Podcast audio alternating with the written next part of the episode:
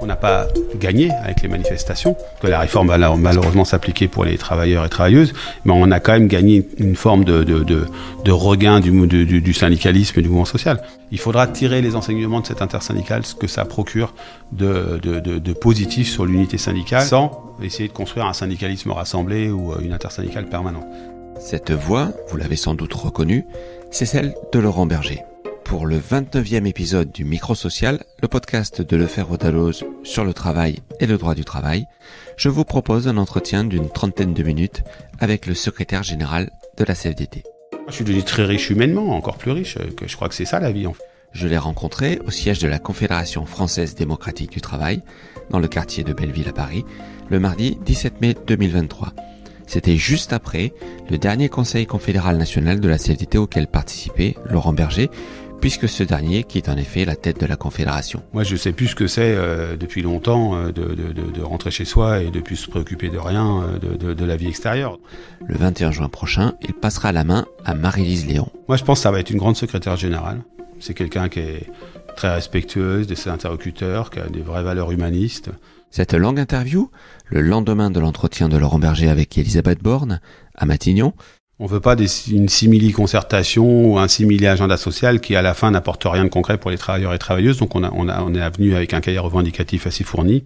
A été l'occasion de revenir sur le parcours professionnel et syndical de Laurent Berger, qui a commencé comme professeur d'histoire avant de s'orienter vers l'insertion, puis le syndicalisme. J'ai été voir le patron, le directeur, pour lui dire, je souhaite que tu organises les élections déléguées du personnel. Revenir aussi, bien sûr, sur son action pendant près de 11 ans à la tête de la CFDT, 11 ans pendant lesquels son syndicat s'est imposé comme le premier dans le secteur privé en France.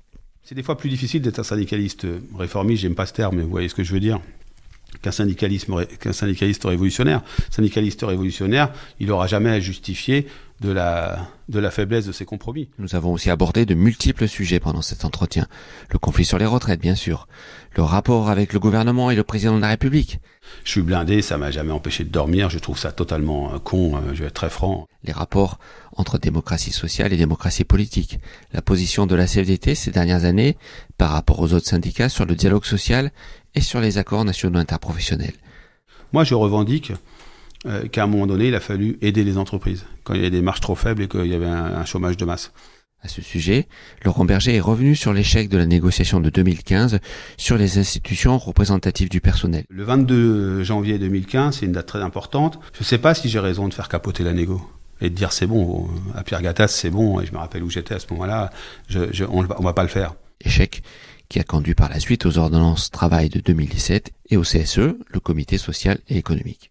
Je me rappelle des heures au téléphone avec euh, Jean-Claude Mailly, ma, femme l'appelait mon doudou à la fin, tellement on s'appelait, euh, euh, on s'appelait plusieurs fois par jour pour essayer de, de contrer les mauvais coups. Et bien d'autres choses encore, comme vous l'écouterez. Je suis Bernard Domergue, journaliste, rédacteur en chef d'actuelcse.fr, le journal numérique de Lefebvre d'Alloz destiné aux élus du personnel. Très bonne écoute. Bonjour Laurent Berger. Bonjour. Merci d'avoir accepté cet entretien pour le micro social. J'aimerais vous entendre sur votre parcours et sur vos 11 ans à la tête de la CFDT que vous quittez le 21 juin prochain. Mais avant, une question d'actualité. Vous avez rencontré Elisabeth Borne mardi 16 mai. Avez-vous tourné la page du conflit des retraites? Autrement dit, le patronat, le gouvernement et les syndicats vont-ils s'entendre sur un nouvel agenda social commun qui listerait les sujets à aborder dans les mois qui viennent? Quelle est votre euh, réponse? La première chose que j'ai dit à, la Première ministre, c'est qu'il n'était pas question dans ce rendez-vous de tourner une page, ni de passer à une séquence suivante, parce que je lui ai dit qu'on venait avec deux sentiments. Le premier, c'était un sentiment de, profond ressentiment, euh, de colère même, qui était y compris celle des troupes euh, et des militants et militantes de la CFDT, contre cette réforme des retraites, que ça perdurait. Et sur la forme et sur le fond, la façon dont les choses ont été gérées depuis depuis quelques mois. Et puis le deuxième, c'est que on venait avec des exigences, c'est-à-dire qu'on veut pas on veut pas une simili-concertation ou un simili-agenda social qui, à la fin, n'apporte rien de concret pour les travailleurs et travailleuses. Donc, on, a, on, a, on est venu avec un cahier revendicatif assez fourni, avec des droits nouveaux pour les salariés, avec des évolutions du droit. Et donc, maintenant, ce qu'on veut, c'est que euh, ça se mette en place. Donc, c'était le premier rendez-vous. Il n'y a rien, de, a rien de fixé. Mais euh, il est hors de question de se laisser, euh, se laisser embobiner sur quelque chose qui, qui serait, qui serait en fait du cosmétique. Il y, a, il y a, quelques mois, lors d'une manifestation, vous nous aviez dit euh, les manifestations suffiront, sous-entendu pour euh, pour faire échec à la réforme des retraites. Ça n'a pas suffi. Quelle conclusion vous en tirez? Bah, c'est une des conclusions d'ailleurs qu'on a euh, évoquées avec la première ministre hier, c'est que la démocratie euh, politique ne sait pas euh, fonctionner avec la démocratie sociale. C'est-à-dire que la conclusion, c'est qu'on est dans un pays qui est avec une réforme qui est rejetée par la majeure partie de l'opinion, qui n'a pas été validée par le Parlement, et dont on refuserait même une PPL pour abroger les 64 ans le 8 juin prochain et qui a suscité les plus grandes manifestations. C'est fait maintenant qu'on a les chiffres euh, stabilisés euh, et, des plus grandes manifestations depuis 68. Et donc, euh, ça veut dire qu'il y a un problème, que le problème, il n'est pas de notre côté. Donc, on n'a pas gagné avec les manifestations, que la réforme va malheureusement s'appliquer pour les travailleurs et travailleuses, mais on a quand même gagné une forme de, regain du, du, du syndicalisme et du mouvement social. Le problème, il n'est pas posé aux syndicats. Il est posé à notre démocratie et à ceux qui gouvernent. Parce que si et je l'avais dit dès le départ, pas en signe d'avertissement, mais pour alerter. lors du mouvement des Gilets jaunes, la plus grande manifestation, c'est 285 000 personnes. Là, on a des manifestations qui ont frôlé les 2 millions euh, largement, euh, à certains moments, au moins trois d'entre elles. Euh, et il n'y a pas de réponse. C'est-à-dire qu'on a un vrai problème. Et si on, va, on pousse la, comparaison qui vaut ce qui vaut jusqu'au bout, un gain euh, pour les gilets jaunes autour de 15 milliards, et là les économies sur la réforme, c'est à peu près la même chose. Donc en fait, on a un, on a un impensé politique aujourd'hui dans notre pays sur l'apport de la démocratie sociale, l'apport de, la confrontation sociale au bon sens du terme avec une vision totalement verticale des responsabilités. Et, donc euh, ça n'a pas suffi. Mais euh, moi, j'ai aucun regret sur le fait qu'on n'ait pas eu recours à la violence, à la radicalité. Certains pourraient dire pourquoi pas la grève générale, mais parce que ça se décrète pas, mes bons amis. Parce que dans les secteurs professionnels où la CFDT a mobilisé avec des très gros cortèges CFDT, les gens nous disaient mais on veut pas aller à la grève générale, on veut même pas aller en faire deux par semaine parce que ça pèse sur le porte-monnaie. Donc euh, on a fait notre boulot, voilà. Et on a un gouvernement qui a été sourd à face. Vous avez eu des, euh, des adhésions supplémentaires comme, euh, comme salarié. Et néanmoins, les chiffres de la DRS montrent qu'on est, euh, on est passé en dessous du seuil des, des 8% de syndiqués en France. Est-ce que c'est pas un échec collectif pour le monde syndical? Le syndicalisme en France, enfin, être adhérent à une organisation syndicale, c'est un acte volontaire qui, entre guillemets, ne procure aucun droit si ce n'est celui de l'information et de la défense à la CFDT, de la défense juridique. C'est pas le cas dans d'autres pays européens. Dans d'autres pays européens, vous n'avez pas la couverture sociale, vous n'avez pas les avancées de la convention collective, vous n'avez pas euh, euh, les avancées salariales si vous n'êtes pas adhérent à, une organisation syndicale. Donc euh, on a un problème de syndicalisation dans notre pays, c'est sûr. On avait un problème d'image. L'image, on l'a restaurée. Et si on a autant d'adhésion, un peu plus de 35 000 aujourd'hui, alors on se parle à la CFDT depuis le début, euh, de, début de, de l'année, euh, notamment plus de jeunes que d'habitude. C'est tout simplement parce que euh, les, travailleurs et travailleuses comprennent que les organisations syndicales, c'est utile. Mais on a encore un énorme travail à faire pour, pour convaincre. Venons-en, si vous voulez bien, à, votre parcours. Vous avez commencé votre vie professionnelle comme éducateur ou travailleur social, je crois. Vous, allez nous le, nous le, préciser. A priori, rien qui vous destinait à devenir euh, syndicaliste et a fortiori à diriger un jour la CFDT et puis euh, en faire finalement le premier syndicat français euh, du secteur privé. Alors qu'est-ce qui vous est arrivé, Laurent Berger D'abord, j'ai commencé, j'étais militant associatif, très jeune, et ensuite ma première expérience professionnelle, c'est quelques remplacements de professeurs d'histoire géo, et ensuite des périodes de chômage. Et, et, ensuite, j'ai été conseiller en insertion professionnelle pour permettre à des adultes qui étaient au RMI à l'époque, qui bénéficiaient du RMI, de, de, de, de, réenclencher un parcours professionnel. J'ai toujours été euh, un militant. Euh, ce moment-là, il est très simple. Hein, c'est euh, dans mon entreprise, enfin l'association dans laquelle je travaillais, où on n'est que 8 ou 9 salariés. une de mes collègues savait que je militais, je faisais beaucoup d'activités associatives en dehors, me, dit j'ai un problème de salaire et je vais comment je est-ce que tu peux regarder la convention collective avec moi? Je regarde effectivement elle avait un problème de salaire elle était pas au bon échelon tout ça on l'a fait repositionner et du coup je m'intéresse à la convention collective ce que j'avais pas fait dès en arrivant et je m'aperçois que dans cette convention collective, à partir de 6 salariés, on peut avoir des représentants du personnel, des délégués du personnel. Et donc, tout simplement, j'ai été voir le patron, le directeur, hein, avec qui on n'avait pas de mauvaise relation, pour lui dire Je souhaite que tu organises des élections de délégués du, personnel. Et, et, donc, il a été très étonné. Il a dit bah, C'est le droit, je le fais. Et on a monté avec cette même collègue qui s'appelle Michel on a monté euh, bah, un titulaire, un suppléant. J'étais titulaire, était la suppléante. Et vous, avez commencé, vous avez commencé comme délégué du personnel alors? Bah ouais, délégué du personnel. Euh, du coup, la CFDT est venue négocier le protocole d'accord préélectoral, parce que j'ai été les voir. Je les connaissais un peu parce que j'avais assisté à quelques initiatives CFDT sur Saint-Nazaire.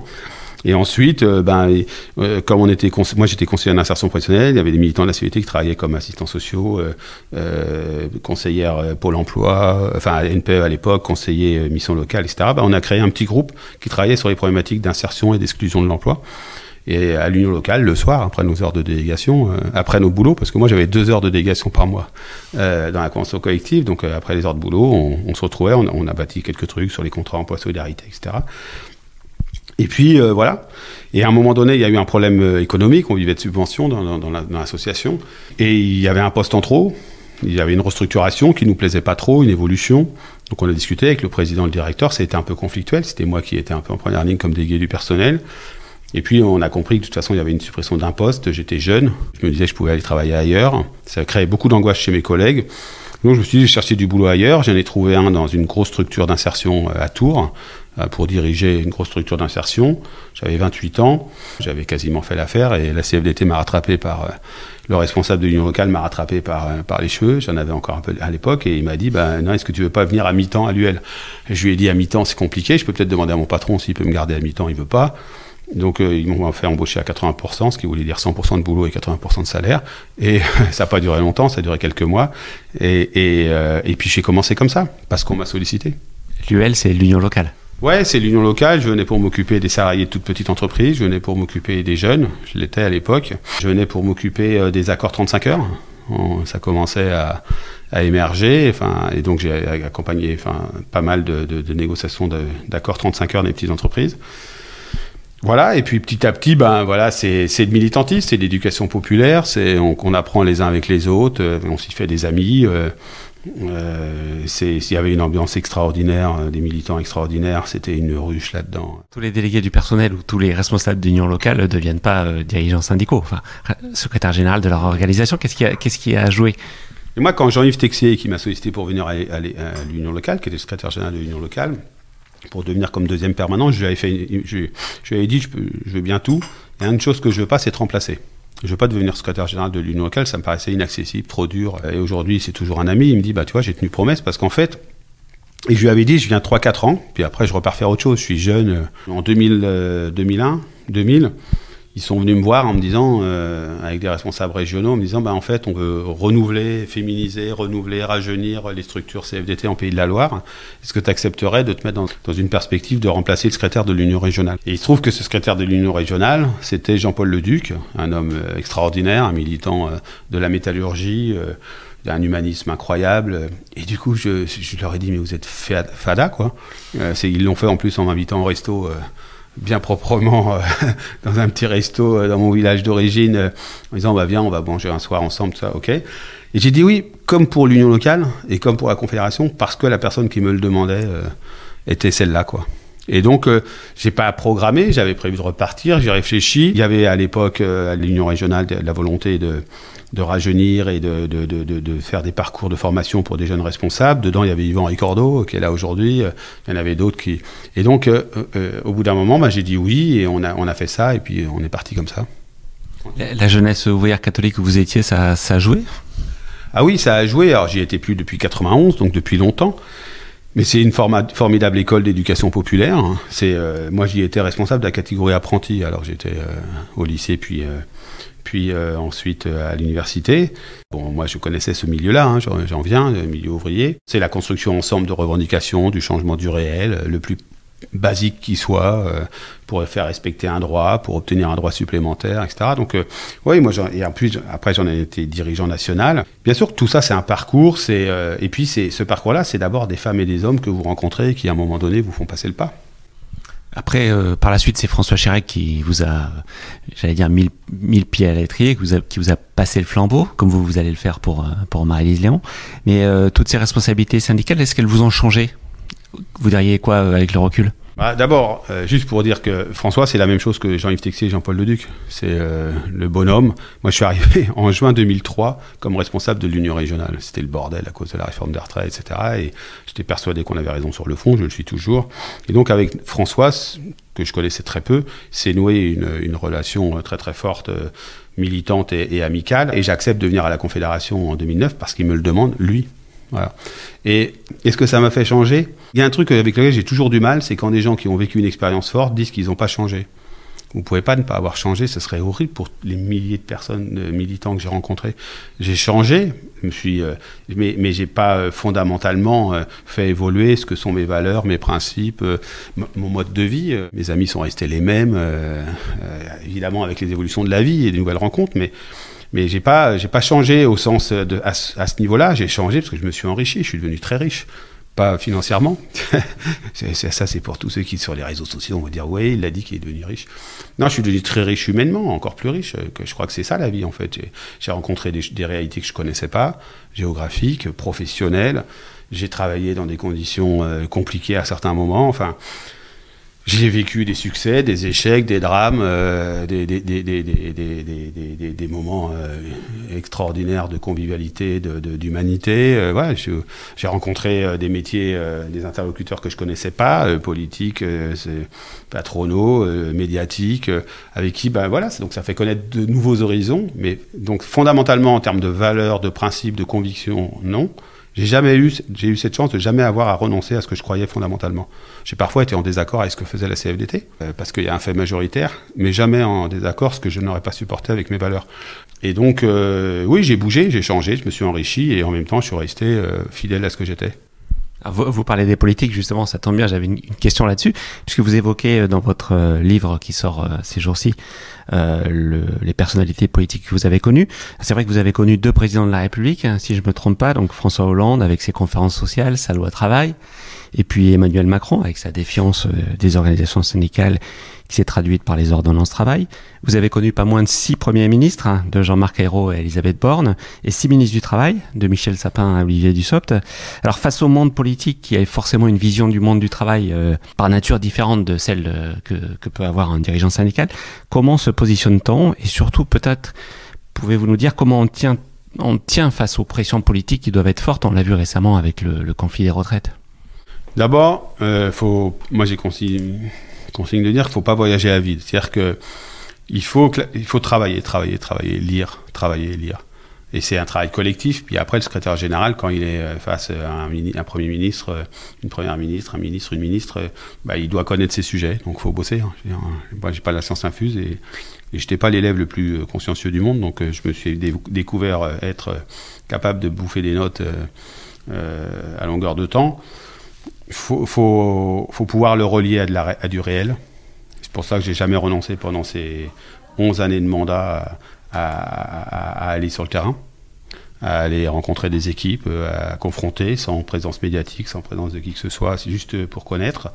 Et puis il faut, euh, faut, faut, faut considérer que la personne qu'on a en face, il y a un côté impressionnant quand vous arrivez, hein, les premières fois.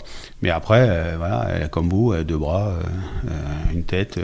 et je me suis, me suis pas grisé, quoi. Je me suis ni grisé, ni considéré que c'était quelque chose de banal. Ce que je veux dire par là, c'est que je l'ai fait mon boulot de syndicaliste, comme quand j'allais voir mon, directeur tous les mois avec mon cahier de DP en lui disant voilà ce qu'on propose, en ayant travaillé sur pourquoi, comment.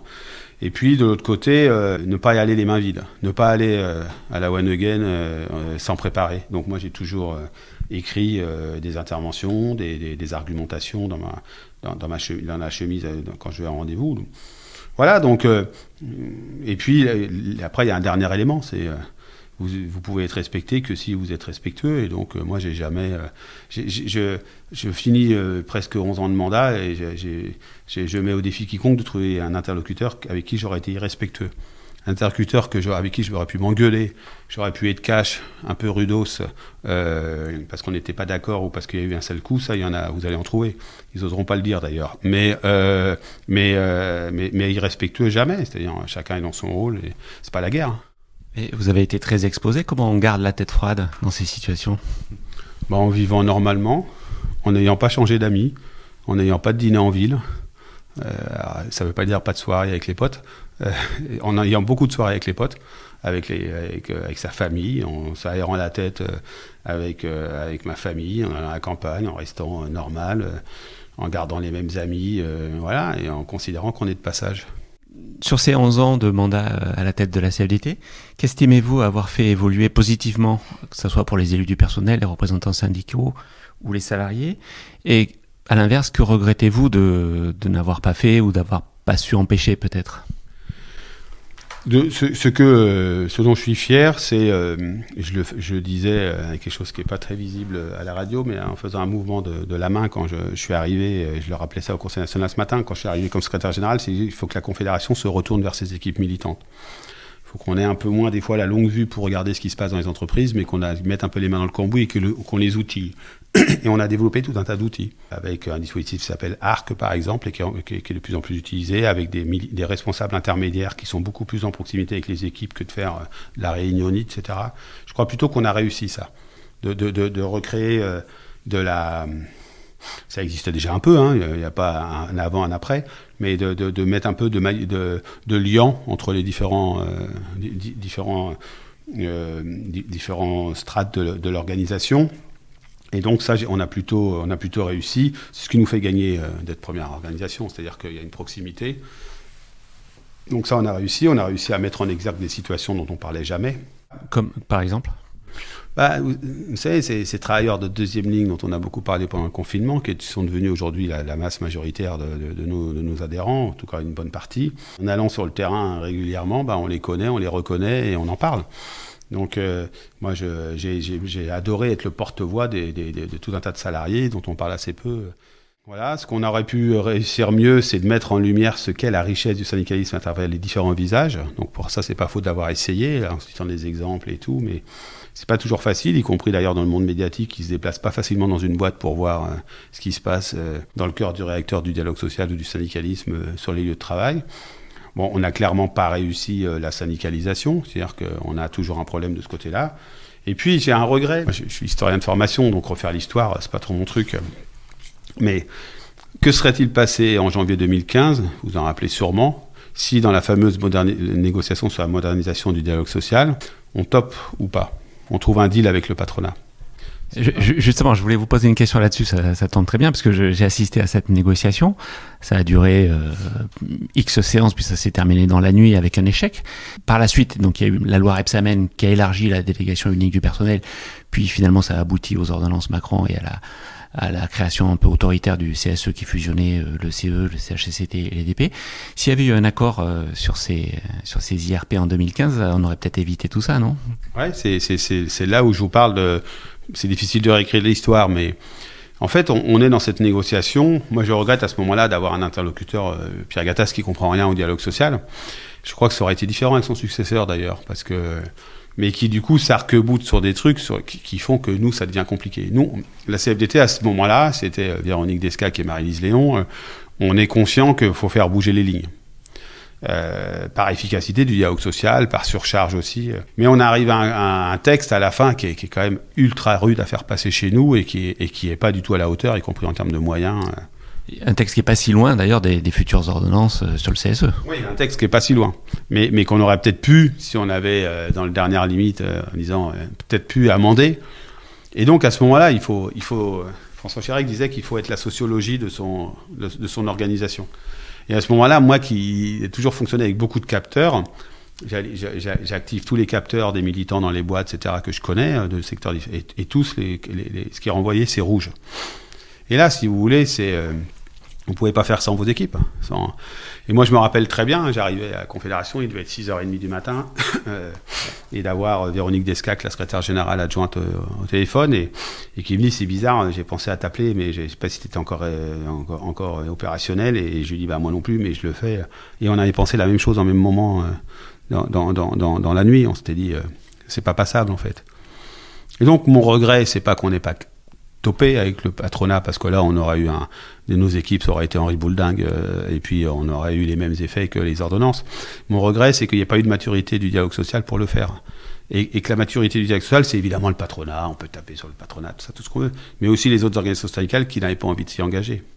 C'est-à-dire que si on était allé grouper euh, sur l'idée que quand même on peut renforcer le dialogue social, mais on peut quand même le simplifier sur un certain nombre de points, il faut garder de la proximité, etc peut-être qu'on aurait réussi à, à, avoir un accord qui n'aurait pas été parfait, qui aurait été critiqué, mais on ne serait pas pris en pleine gueule des ordonnances euh, derrière. Les ordonnances qui ont été un peu la même, la même chose sur le comportement des organisations syndicales. Hein. Les ordonnances Macron de 2017 euh, qui ont notamment euh, créé le, le, CSE. Oui, et qui euh, était dans son programme la première chose qu'il fait en arrivant, en confiant ça à la ministre du Travail, Madame Pénicaud. À ce moment-là, on voit que la vague va être énorme. Et on a une réflexion d'ailleurs, là aussi, avec la commission exécutive du Bureau national, c'est-à-dire on, rentre dans la discussion, on ne rentre pas dans la discussion? Vous avez choisi de ne pas vous opposer frontalement. On a choisi de rentrer dans la discussion d'abord. Pour opposer, moi je me rappelle des heures passées en réunion pour contrer les mauvais coups, en termes de moyens, etc. Pas tous, mais c'est autre chose que que ce qui, a été appliqué à la fin. Je me rappelle des heures au téléphone avec euh, Jean-Claude Mailly, ma, femme l'appelait mon doudou à la fin, tellement on s'appelait, euh, euh, on s'appelait plusieurs fois par jour pour essayer de, contrer les mauvais coups. Et après, bah, une fois que vous avez, il y a eu un petit problème de déloyauté sur les représentants des salariés dans les conseils d'administration, parce qu'on nous l'avait promis, c'était pas finalement dans le texte final. Après, ben oui, c'est pas qu'on s'est pas opposé. D'abord, on a voulu regarder ce qui se passe. on a vu que c'était assez compliqué, mais euh, s'y opposer, il faut, faut, toujours se demander quand on va s'opposer à quelque chose, c'est quoi nos éléments de rapport de force? Un, gouvernement qui vient d'être mis en place suite à une élection présidentielle et législative qui sont claires, qui applique quelque chose, euh, la voie euh, parlementaire, vous oubliez. Mais et des ordonnances qui remettent en cause le dialogue social ou qui l'affaiblissent, dont on ne savait pas tous les effets. Parce que moi, je veux bien qu'on refasse toute l'histoire après, mais c'est facile de, dire j'ai vu, j'avais su, tout ça.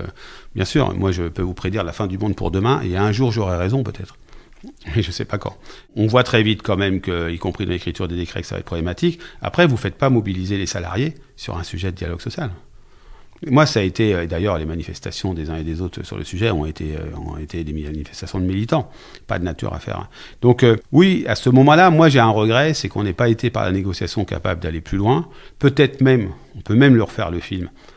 Quand c'était Samen qui reprend le sujet d'avoir été, d'avoir assumé ce qui aurait été dur à faire, mais qu'il aille un peu plus loin que simplement le truc un peu cosmétique qui a été fait, qui fait que ça n'aurait pas justifié les ordonnances de 2019. Enfin, on peut refaire le, de 2017, on peut refaire le film tant qu'on veut, mais c'est clair que ce moment-là, il dit des choses sur l'état de la démocratie sociale dans notre pays. Vous parliez de, Jean-Claude Mailly à ce micro, il nous, a raconté que vous et lui, euh, dans les jardins, je crois, du ministère du Travail, vous aviez négocié euh, pied à pied avec euh, le directeur de cabinet de Muriel Pénicaud, la première ministre du Travail de, de Emmanuel Macron pour euh, essayer d'ajuster un peu à la hausse les, je crois que les, le nombre ou le crédit d'heure des, élus du personnel qui était prévu dans le CSE, c'est vrai? Ça s'est passé comme ça? Oui, c'est vrai. C'est pas que là-dessus. Hein. Le nombre de délégués euh, selon le nombre de salariés, ça c'est sûr. Le crédit d'heure, ça c'est sûr. Il y a eu des choses sur est-ce qu'il y a un délégué syndical à partir de combien. Euh, on a, on a, on a pied à pied et on a fait bouger des lignes. Il y avait une autre option, hein, parce que moi cet été-là, c'est pas l'été le plus funky de mes de, de, de, en termes de vacances. Hein. Ça a été un, été assez pourri en termes de vacances à cause de, cette réalité-là, euh, de cette actualité-là. Mais c'est vrai qu'on est, on, a, on, a, on a joué le rôle de, que doit jouer un syndicaliste, même quand c'est compliqué, euh, d'éviter de, de, réduire au maximum les mauvais coups plutôt que de laisser faire, parce que ça n'aurait pas créé plus de ressorts de la part des, des, des salariés. Enfin, les salariés, ils peuvent se mobiliser sur les retraites, on l'a vu, ils peuvent se mobiliser sur leur salaire, sur leur protection sociale, sur leurs conditions de travail, se mobiliser sur les moyens attribués à tel ou tel élu. Il faut pas rêver. Moi, je ne crois pas qu'il faut raconter du rêve, vendre du rêve. Je vais vous proposer une analyse en trois phases de votre, de votre passage à la tête de la CGT. Vous me direz si vous, êtes d'accord ou pas. Le conflit récent autour des retraites euh, pour lequel la, CFDT a, a, a, fait corps avec l'intersyndical peut, peut, fausser un petit peu peut-être le bilan euh, de votre action, euh, puisque ça n'avait pas été le cas de précédentes réformes, hein, que ce soit la loi de travail de 2016 ou d'autres réformes sur les retraites. Moi, je distinguerai trois, trois phases.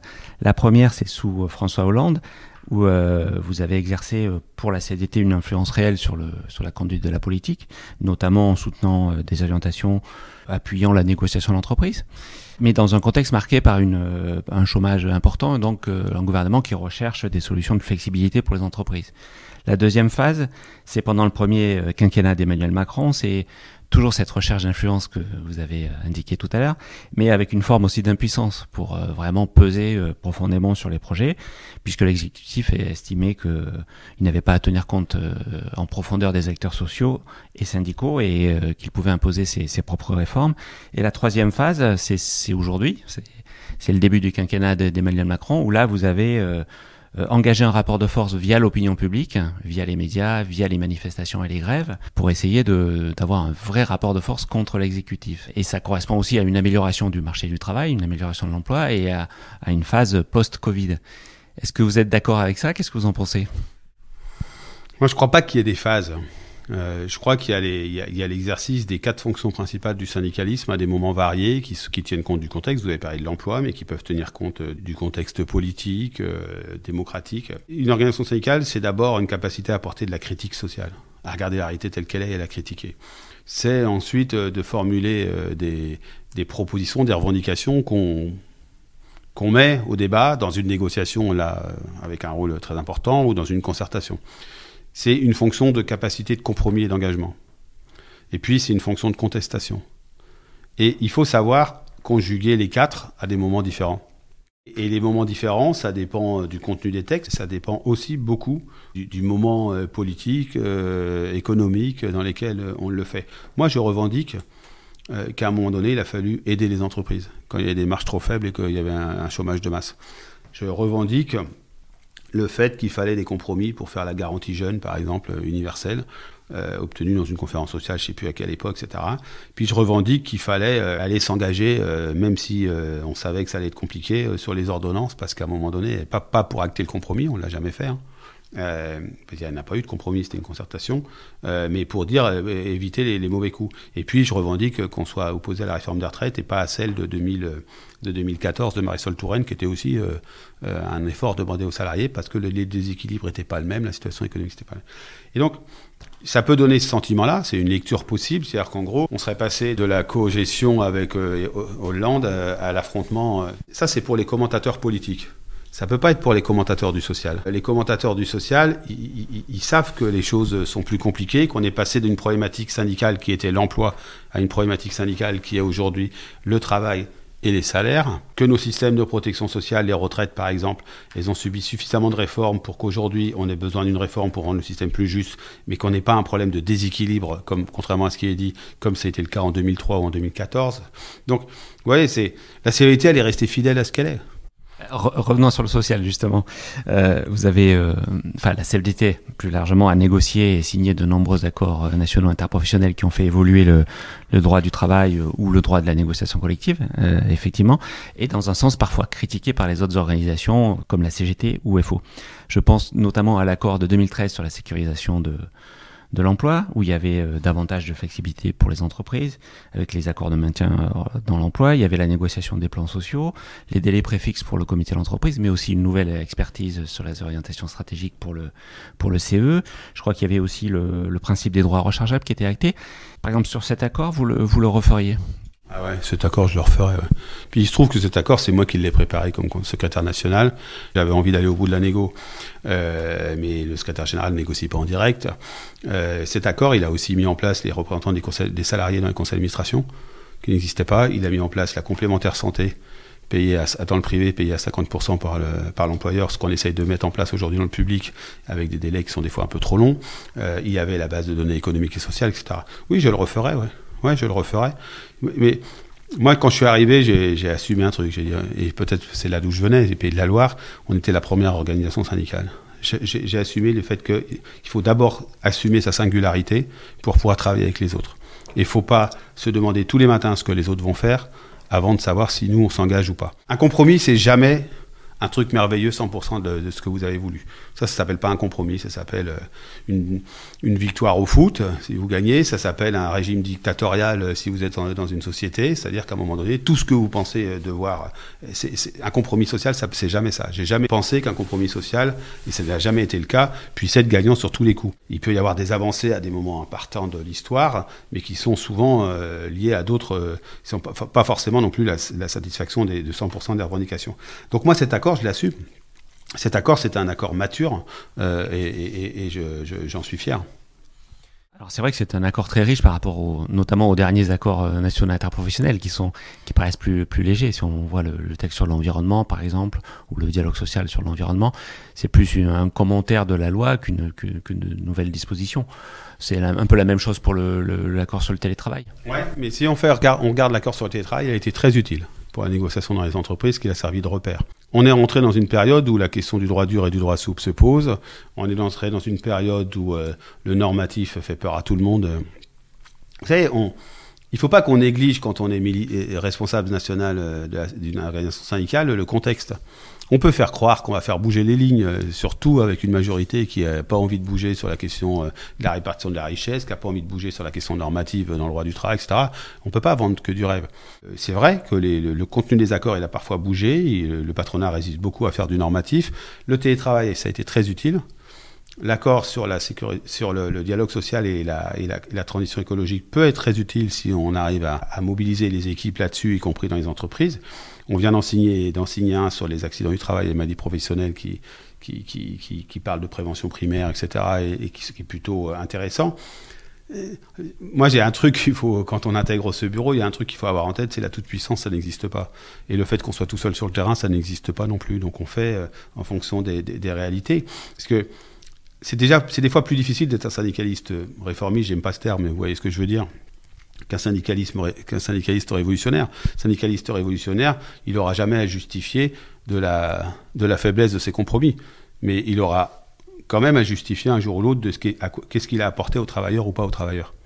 Et si vous reprenez l'accord de 2013, moi je peux revendiquer ce que ça a apporté euh, aux travailleurs. 50% de la complémentaire, je peux revendiquer que euh, les représentants des conseils d'administration, ça a été le pied dans la porte. Ça a été obtenu à 4 heures du matin entre Laurence Parisot et moi, au téléphone. Euh, je me rappelle euh, sur mon canapé, euh, ne pas, ne pas dormant pas en suivant les Legos et finissant par l'arracher.